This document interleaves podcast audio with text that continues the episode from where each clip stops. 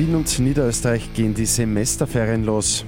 In Peking werden die Olympischen Spiele eröffnet. Immer 10 Minuten früher informiert. 88.6 Die Nachrichten. Im Studio Christian Fritz. Für rund 450.000 SchülerInnen in Wien und Niederösterreich gehen heute die Semesterferien los. Corona-bedingt erwarten die Autofahrerclubs weniger Verkehr auf den Straßen als üblich. Die Hotels in den Skigebieten sind auch nicht so gut gebucht wie in den Jahren vor Corona. In einer Woche gibt es dann den ersten Schichtwechsel. Dann starten die Semesterferien für das Burgenland, Kärnten, Salzburg, Tirol und Vorarlberg. Ein dramatischer Einsatz läuft derzeit in Marokko. Ein fünfjähriger Bub ist in einem 32 Meter tiefen Brunnen eingeschlossen. Die Einsatzkräfte versuchen gerade einen Nebenschacht zu graben, um zu den Buben zu gelangen.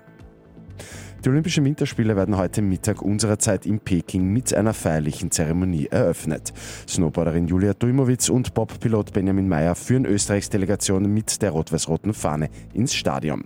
Bis 20. Februar stehen insgesamt 109 Medaillenentscheidungen auf dem Programm.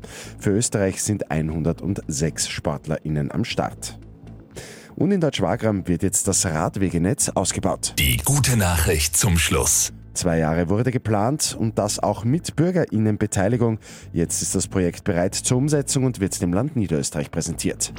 Mit 886 immer 10 Minuten früher informiert.